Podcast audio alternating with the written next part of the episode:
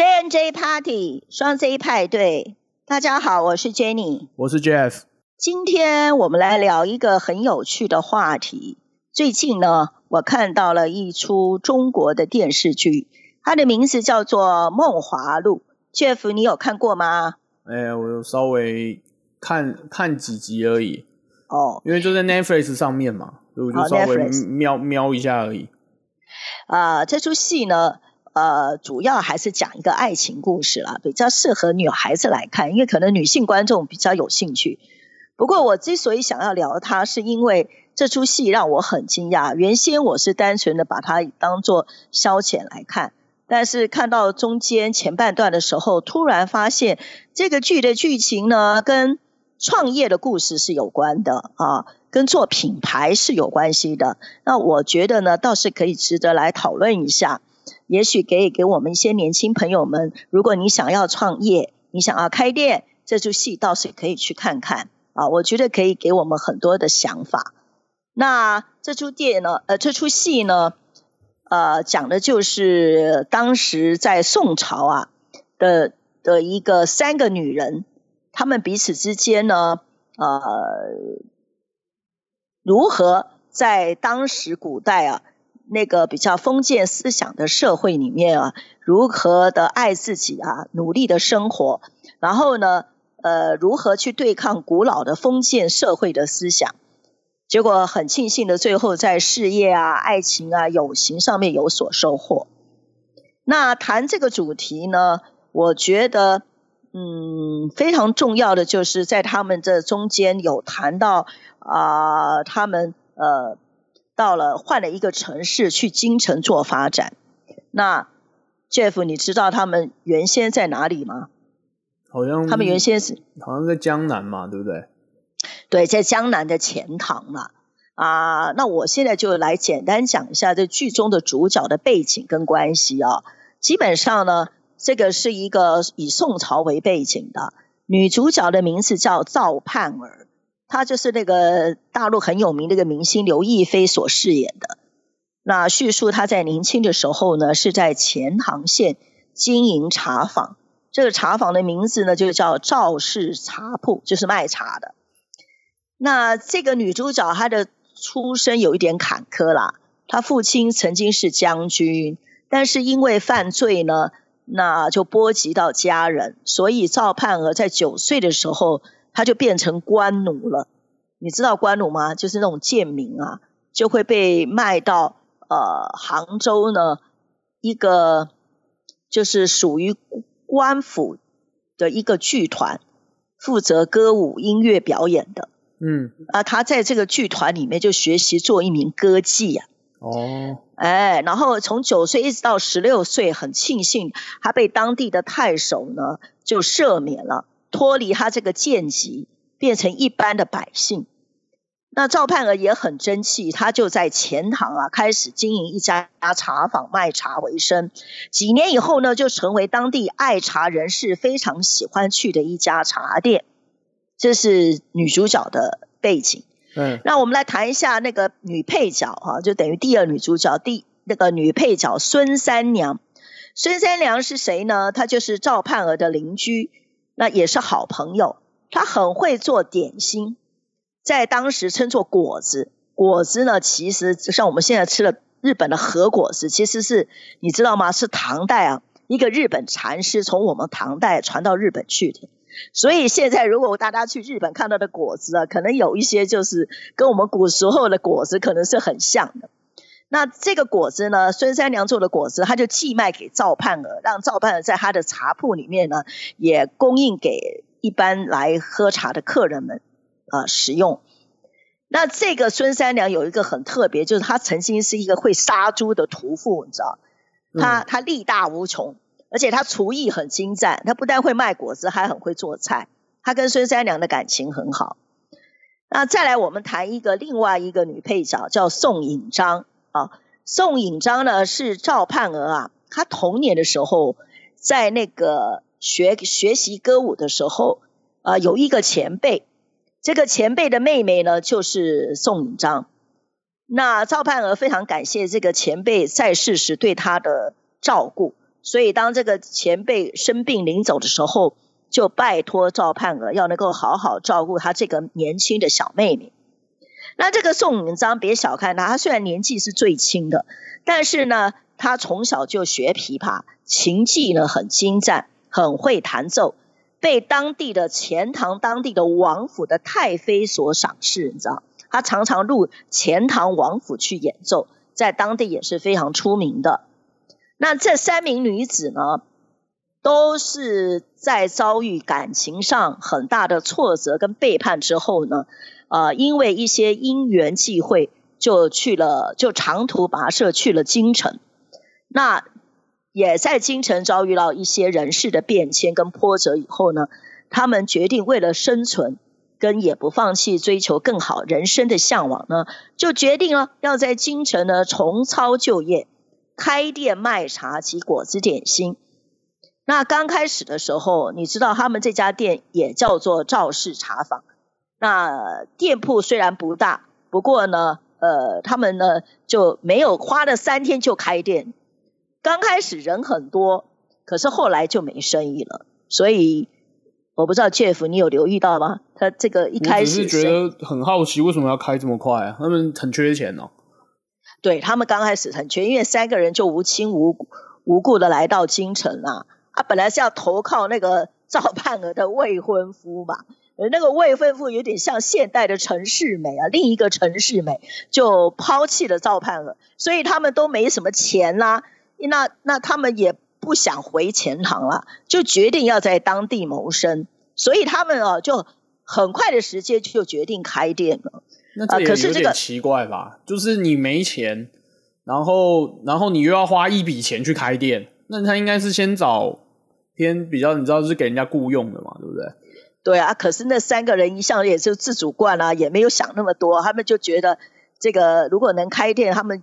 自信啊，我觉得这是有一种他自己这个行业过去的自信，就是赵盼和可能过去在钱塘在开的太好了，然后呢，孙三良也觉得他的果子一向都是备受客人称赞，就觉得在京城呢又没有人像他们有这种才艺啊，他们的东西在京城里面其他人不会做，所以他们就把事情想得很简单了，就没想那么多。那如果是这样，也的确也的确是对啊，那也蛮合理的啊。那你知道吗？他们呢？他们是怎么样找到这家店的吗？听起来就是那个孙香然啊，他自己说的。他说他去去马路闲逛，他看到刚好走到一条街，他看到这条街啊，人来人往，很热闹啊，实在很多人在那边。他竟然发现了这条街没有人开茶坊了，所以他就觉得，哎，如果既然这个地方很有人，那又没有人开茶店，那我们去做，一定有人进来喝茶。所以呢，他就。就建议赵盼儿也跟着去看看。那赵盼儿去看也是觉得，那个剧中就描述说，哎，他们看见人来人往，蛮多人，就看到有一个店呢要出租，他们就进去谈，然后觉得租金也蛮便宜，就顶下来了。也就就听起来也蛮合理的。哎，蛮合理。就我们一般如果要开小店，通常也是觉得这样嘛。对啊，听起来也蛮合理的。蛮合理，就人来人往，很热闹。然后旁边又没有没有人卖茶店，那你觉得人难免会口渴，就会进来喝茶嘛？那那他们就开店了。嗯。他刚开的几。刚开的时候，赵盼和还是应用一些他以前可能他会的手法，他就是呃在在那个街道上啦发糖给那个当地那些小朋友们，然后告诉他们说，我开店的时候呢会有做折扣哦，欢迎你们来喝茶啊，然后来吃点心啊，那小朋友就很开心啊，就接受了赵盼和一些果子点心啊，啊帮他们免费做宣传。那开店的时候呢，路过人就很好奇啊，就进来捧场啊，试试看，所以生意也并不差。可是过没过几天呢，就门可罗雀了，你知道？然后路上的行人变少了很多，那每天进店的客人呢，消费的价格也很低，而且呢，当然呢，更是少的可怜了。而且他们发现啊，客人都不点那种比较贵的茶，都喜欢很简单的茶饮啊，然后也没有耐性等他们磨茶煮茶，就是他们希望就是有点像那种你在。Family Mart 或 Seven Eleven，你要喝一杯快速的咖啡啊，你知道吗？就是他没有时间慢慢给你磨咖啡豆啦，然后对，还要调什么水的温度啦。没有，他不讲究这个嘛。然后他们就只喝散茶，就当地人称叫散茶，不讲究味道，然后要喝的快速，喝完就走。那当然，他们去喝水就好了，干嘛喝茶？哎呀，那这你应该去问宋朝人了。对啊，我就想说，那你喝水不是更快？那对不对？你就直接直接去拿水喝就好了啊！我结果呢？赵盼儿每天当然会看他的营业数字嘛，他就觉得哇，那这样下去就不是办法，他就出门去找原因。他逛一逛以后，他就发现这条街呢，多半都是什么，你知道吗？你有没有印象？就是铁匠铺，能打铁的，就好像是比较偏蓝领的街道啦。对，然后贩卖马匹，耶，然后或是药铺卖药的布庄，或是跌打损伤的诊所。那顶多有一个卖面的，有卖面的，但是没有那种茶坊啊，更不要谈有什么大餐厅跟酒楼啦。你知道古时候去酒楼就是那种比较大的餐厅，你知道吗？那那那个地方没有。那后来呢，他就发现说，哎，这样子是不是出了什么问题了？好像没有同业就不代表比较好。那也经过那个男主角的提点啊，因为男主角是当地人嘛。那男主角跟他吐槽说：“你在这里开店哦，就是不对，你知道吗？因为我们当地人不会来这边喝茶的，我们都去茶汤巷。你知道，就当地人呢有一个区域啊，叫茶汤巷，那边有二十几家的茶坊，你知道吗？大家都去那边喝茶，没有人会来这边喝茶的。那赵盼就会觉得说，那之前不是人很多吗？啊，那男主角在跟他讲说，你们要开店的那一段前后的时间哈。”刚好附近有一个观音庙，那佛诞呢，就就就那那段时间刚好是佛诞日，那有节庆，所以就很多来参拜的香客很多。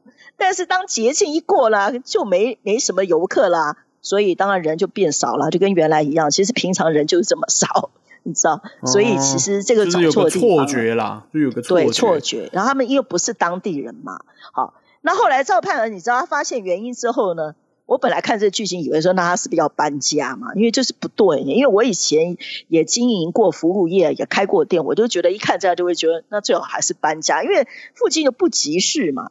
可是呢，赵盼儿他因为有有有一些想法，跟他的那那两个 partner 呢就研究过了啊，因为他另外的两个朋友宋颖章跟孙三娘他们都有出资嘛，他就想说那接下来怎么办？那结论就是说，他们觉得已经投资了这个店面哦，钱已经付出去了，也没钱可以搬到一般人会去的茶汤巷啊。那他们就想说，那另谋出路。所以呢，赵盼儿就建议说，要做出全然不同的店。来吸引客人上门，要跟原来不一样。他原来呢是比较比照以前他在钱塘的时候，就比较有乡野的这种趣味啊，比较平易近人。他说他现在不要做这样的店，所以他在店里面的一些陈列摆设，甚至店名，他都做一番更新哦。然后他就跟另外两位女主角呢，就来商量如何重新开始，然后各司其职啊，分工合作啊。举例讲啊，赵盼儿她因为擅长经营管理嘛。然后他又会抹茶煮茶，他的茶艺功夫很好，所以他就负责现场的招呼客人，还负责呢卖茶。那孙三娘呢就负责厨房的采买跟做果子点心。然后宋五章不就很会弹琵琶吗？他就是要负责在现场要琵琶演奏。然后他很擅长装饰陈列，所以店里面很多的花艺摆设啊，一些跟美有关的装饰啊，就由他他来负责。好，那。后来他们经过这样一番改造以后就开业了，然后这个剧情就就就导到他们开业的第一天，我觉得是还蛮引人注目的。他们刚开业的时候呢，就发现在开门前就聚集了一些客人在那边，就很好奇说：“哎，这个赵氏茶坊呢关了几天了啊？现在要重新开店。”然后就看到他们把那个新的招牌，呃，用原来的遮布把它拿开之后说：“哦，这个店名叫什么吗？叫？”半遮面啊，那客人就好奇，哎，怎么赵氏茶坊变成半遮面？这怎么回事啊？原来啊，他们是引用啊，就是那个宋引章，他不是要弹琵琶吗？但是他弹琵琶呢，他在店里面弹琵琶，他是要遮住脸，他用薄纱遮住他脸的下半部，所以他们是用宋引章半遮面的那个样子呢，把它取名叫做这个店名的由来。嗯哼。还蛮有趣的，就是让客人好奇，哎，这个名字很特别啊。所以现在就以它为主打就对了啦。对，以它为就是什么，就像我们那个开店商品，叫做这种叫做呃话题性的东西，话题性的商品来招来客人啊。哦，然后他开店的这个迎宾的仪式哦，啊，也也很有趣。人家常讲说，有时候开店要有仪式化啊。说现在人家说谈感情都要有仪式化，那开店也讲究仪式化。尤其他开张的第一天，他那个迎宾的仪式特别有趣啊，就是那个呃赵盼儿跟宋三娘就穿搭的非常的漂亮的服装，头发也精也精精心梳理过啊，打扮的很漂亮。然后呢，他们就在店里面焚香，焚很好香味的香味啊。然后让那个香味从店里面就弥漫出来，给在门口等的那些客人们闻到了。所以客人在嗅觉上面就说：“哇，这个店门一开就好香啊！”然后就迎面看到两个女子，两个像仙女一般的女子呢，就就拿着很很漂亮的扇子出来迎宾鞠躬，你知道？然后接待客人进去。那客人就会在在在视觉上跟嗅觉上就觉得很不一样，然后进到店里面就烟火弥漫，好像到仙境一般，客人就会觉得哇，这家店重新开张，一切都变得非常的与众不同。那等于等于就是给他们就是那种我已经开新的店了，已经跟以前不一样。对，他就不一样了。然后接着进门以后呢，他们就有听到琵琶的琴音啊，以前他造势茶坊的时候并没有弹琵琶。那这次他们就一进来的时候，在听觉上面就马上有响声，就就听到宋引章了，在二楼呢，就半遮着面呢，在弹琵琶。那当然，因为他的琴。琴技超群嘛，所以很多文人雅士就说：“哇，这个弹奏的是跟一般人弹的不一样。”那赵派就这时候就特别介绍啊，因为这是他机会来了，他就特别跟大家介绍说：“这个演奏者啊，可不是一般人哦，他曾经在江南呢是弹琵琶的第一名手哦，而且呢，目前呢还是京城里面呢专门为宫廷呃歌舞音乐演奏的琵琶教练。”就是这个宋引章，他是在在在在当初的京城里面有一个叫教坊教坊司那边呢。这个教坊司的任务就是那个君君主啊、君王啊要接待贵宾，或者他们有时候个人呃宫廷要娱乐的时候啊，要招请他们去做演奏的那个那个团体。他是那里面的琵琶教练，所以人是国家级的演奏者，你知道？然后这个文人雅雅士一听就说：“哇，不得了了！弹琵琶人也非一般般人，你知道？就就瞬间就这些仪式感，就让上门的文人雅士就认为说，这家店呢，哇，真的跟他们印象中那个茶汤巷那些普通的茶店呢，就完全是不能啊相比了。”那接下来呢？乍盼儿就抓住这个机会啊，客人真的非常高情绪高昂的时候，他就呃呃招呼大家喝茶。那最后呢，他有上一个很贵很贵的茶，他让客人就觉得说，哎，这个茶很好很香啊，那他们取名叫桂花茶饮。可是开出的价格我已经忘了多少钱，反正就比当地人贵了好几倍。那客人就就就瞠目结舌说，哇，怎么这个桂花茶饮这么贵？可是呢，他就跟他介绍说，我们这个制作啊，过程跟人家不一样啊，我们的香味扑鼻啊，你一你一喝就知道不一样。那当然，那些自认为懂茶的那个文人雅士也觉得，哦，的的确不一样。呃，接下来就是给一些桂花茶果子嘛。那桂花茶果子那个盒子一打开啊，就造型特别漂亮。就像一般我们看到去好的糕饼店，那个、那个、那个蛋糕啊、饼干啦，那个、那个色香味俱全嘛，他也做了特饭店的那一种就对了。哎，这五星级下午茶那种那种水准啊，就令人赏心悦目嘛。那客人也是赞叹不已啊。啊，那后来当客人觉得说，哎，来一份不够，想要再来一份的时候呢，赵盼儿就给他们呢扫兴说，哦，这我们这些茶点是。一人限一份，我们是不多卖的，你知道吗？因为我们要花功夫的，所以我们每天贩卖的份数是有限的。所以那些客人就很惊讶，说：“啊，你还跟我限份数啊？”那当然，我一看到这个我就爱笑。你知道，你知道这个这这就这就是就是我们一般讲的什么？你知道吗？饥饿行销嘛。对，饥饿行销嘛，就物以稀为贵嘛，什么呃限量贩售，就像你们买那个什么 Nike 啊什么。有时候有限量款，是不是？很多人排队上门嘛。哎，他就非常知道用这个，你知道。然后那些文人雅士呢，虽然有一点小小的埋怨，但是马上就心生向往，觉得改天一定要再来，要抢抢先上门啊，要要要来享受一番。就是尊荣不凡嘛，对不对？哎，是啊，真的就是这样。我觉得他还放在现代也是高招了。那后来呢，赵盼儿就接着就介绍了，就是因为大家觉得果子好吃嘛。那介绍了宋引章之后呢，他们就介他就接着介绍孙三娘。那就这孙三娘的厨艺可不是一般般的，她是呢这个名人小周后的后代呢。这个厨艺就来自于小周后啊，不是平常人可以比的。那当当当众呢，就就很多人就对他的这个这个这个厨艺啊，这个果子的美味就孜孜称奇，你知道，就意犹未尽这样子。嗯，那当众人呢对于这个喝了茶、吃了果子以后，就觉得刚刚那个宋引章宋娘子弹的曲子不错，就建议这个赵盼儿说是可不可以再来一曲啊？因为大家就会认为说我在你这边喝茶嘛，你刚刚有弹琴，我们刚刚进来有弹琴，那现在是不是再演奏一番嘛？这也是人之人之常情。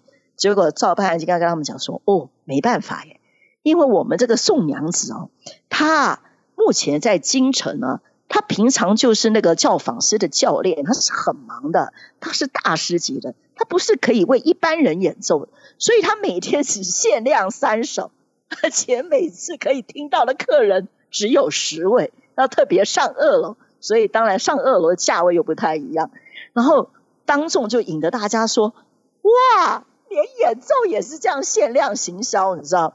那就引得有一些人就说，哎，觉得这个听他的曲子既然是国家级的，就就很想说下次一定要赶紧来哦，要赶上他那个限量，呃，这个的时间里面要来听演奏。所以呢，这这第一场的这个这个出开幕的这个这个整个的起手式就非常的有话题性嘛。那当然了，赵盼儿推广了他那两位工作伙伴呢之后呢，他也不忘介绍他自己。他是一个很技巧的，把他收藏一些茶杯呀，都是一些古时候宫廷的御用品啊，或是精品。他以前收藏的，就拿出来展示，你知道，展示给那些客人，说他这些茶杯都不是一般般的，他是他的收藏。啊，客人觉得说，哇，你会收藏这么厉害的茶杯，应该也是茶艺的行家哦。所以以上种种啊，就是就是赵盼和第一天开张啊所做的这些事情。那我我我听了我看了就会觉得哇，这个如果在现在来开店，那也是一等一的厉害，知道吗？可惜他开在古时候，如果现在有这样一个茶坊，我想我也会想去看一看。那不现在应该不需要吧？现在就五星级饭店了吧？那听起来就搞每个都搞得尊爵不凡啊！那 Jeff 你不能这样讲。现在很多有一些一般的店也有五星级的的那种水准，但它不一定要在五星级饭店里面啊，它小巧别致啦。有时候你看，在一些一些比较繁华的高消费地的商区，也有人开那种精品的咖啡店嘛，对不对？好像就是这种越小的店，然后话题性越高，就是好奇心就会被。拉起来，对不对？对啊。反而如果你今天是在五星级饭店的话，你可能那个好奇心可能还没有，你还觉得是应该，因为它就五星级饭店嘛。对啊，那没什么特色，因为它好像一种工匠，就类似有点那种工匠的那种特色发挥出来，就是他精研一个东西，然后把它做到极致，知道？嗯。哎，所以我我觉得在行销上面，就以以我个人过去职场上的经验啊，我觉得要谈到的是，他很会运用蓝海的策略，知道？Jeff，你知道蓝海策略吗？因为我想很多人都听过嘛，哦，那蓝海策略呢，也许有一些朋友啊听过，但不是那么熟悉。我可以大概讲一下啊，这个呃，所谓的蓝海策略是在二零零五年的时候呢，有一个管理跟策略的的的教授啊，呃，出版的一个蓝海策略。那主要呢，他讲的是什么？就是呃，代表。蓝海是在代表一个新兴的市场，红海是代表一个既有的市场。那红海是既有的市场，就是呃，因为是一个很成熟的市场，所以是价格竞争是主轴。那利用压低成本啊，大量的销售啊，倾销的这种传统手法来争夺市场的大饼。那蓝海策略就是代表新兴的市场啊，就是如何呃，在一个竞争。者多的情况之下呢，你呢可以懂得打造一个全新的商品的价值，抢进没有被开发的新市场啊，然后的一种崭新的经营策略了啊。所以，所以我觉得赵盼儿是在这个经营茶坊里面，真的是做到了呃这个蓝海啊，就是嗯，他很懂得如何在商品的。跟服务上建立特色，做出这种市场的差异化、市场的区隔，那从一片这种市场的红海里面杀出一条自己的生机啊！我觉得这个他做的真的很出色的。那也是说，现在人如果说你自己觉得你想开一家店或一个餐厅，或是卖什么东西，你觉得你在这技术上面、技艺上面，你觉得自己是颇有。颇有怎么讲？颇有心得的，颇有能力的。可是开店毕竟还是要了解，在这个市场上是不是已经有先驱者？这个市场是已经很成熟了吗？是寡占市场还是完全竞争市场？这个是要弄清楚的。那我觉得。赵盼和第一次开店是在懵懵懂懂中，以他以前在钱塘，可能他在钱塘的时候是很幸运的，大概他那个时候一开就成功，所以他也不懂得什么叫市场差异化啊、区隔啦。那那那他觉得他这这个本事到了京城应该也是很厉害，那当然就踢了铁板。不过所幸呢，他非常聪明啊，敏锐度很很高啊，所以他马上呢就转型，重新出发。后来的确是在市场上呢，就非常的成功，甚至引起这个同行的嫉妒，你知道？也许我们下一集可以来谈谈这个市场，这个同行怎么来打击他，怎么跟他做竞争这样子。嗯，所以我我觉得他他这个蓝海的策略是经营的还蛮好的啊。然后另外就是说，嗯呃，他也很懂得呃什么，不单是什么饥饿行销，他还懂得就是说。呃，联合行销，你知道，就懂得如何借力使力啊，品牌合作，这个就要谈到说，他他后来经营的不错之后啊，市场上已经有一些话题性，呃，造成了以后，他马上去找一个京城非常有最高盛名的一个歌妓啊，这个歌妓叫叫张好好，这个张娘子啊，可是不一般般的歌妓，她也是专专门在君王面前献艺的，而且呢，得到了君王两次的赞赏。所以也是当地的这个王公贵族啦，然后这些富豪们啦、有钱人们都是非常向往他的歌艺，知道？那当然就他的他他住的地方啊，招待很多贵宾嘛。所以呢，这个赵盼儿就亲自上门啊，就把自己啊这个家店里面很好吃的果子就献上，然后跟这个歌妓讲说，我们呢就一起来合作，我呢就提供你果子。你就可以招待呢你的客人啊，让他们呢知道我我们这个呃半遮面有这么好的茶点，然后搭配你的那个超高的歌艺呢，也是相得益彰嘛，你知道？嗯。那本来那个张好好啊，是觉得说哦，你赵盼儿亲门呃亲自登门来找我，就是你有求我啊，我不一定要跟你合作，因为我已经很有名啦。就算你现在。呃，出入头角也不代表我一定要来衬托你啊，就有一点拒绝的意思。结果呢，赵盼和很厉害，他就点出了这个呃孙娘子的心中的忧虑。他就告诉他说：“你现在呢，虽然已经很有名啦，但是每年啊，从这个教坊师培出的新的歌歌妓啊，也是很多的啦。如果你要稳坐第一的话啦，你是不是要？”让你的价值更提升啊！我们两个的合作只会让你更好。尤其呢，哎，我的另外一个 partner 叫宋颖章啊，他很会弹琵琶，他的琵琶也是第一的。如果他跟你合作演出的话，那这是别的歌姬没有办法做到的。就比如说，你有音很好的那种演奏的搭配，然后配上你的歌歌声呢，那你就会独树一帜啊。啊，引起更多的听众对你的拥戴，然后再搭配我提供的果子，所以我觉得他在联合行销的手法也蛮能够击中那个张娘子的内心的需要，你知道？就他们就一拍即合。那当然这样就会让这个半遮面的这个产品呢，就能够很快速的发展到比较高消费力的课程的这个市场了。对，那当然他这样就可以甩开那种大众化市场那种竞争了。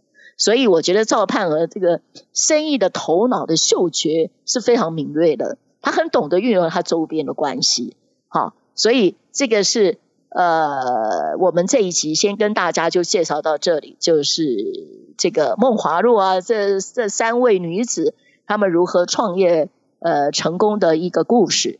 那我们在下一集再多聊聊一些其他的情节吧，就这样了。好，拜拜，拜拜。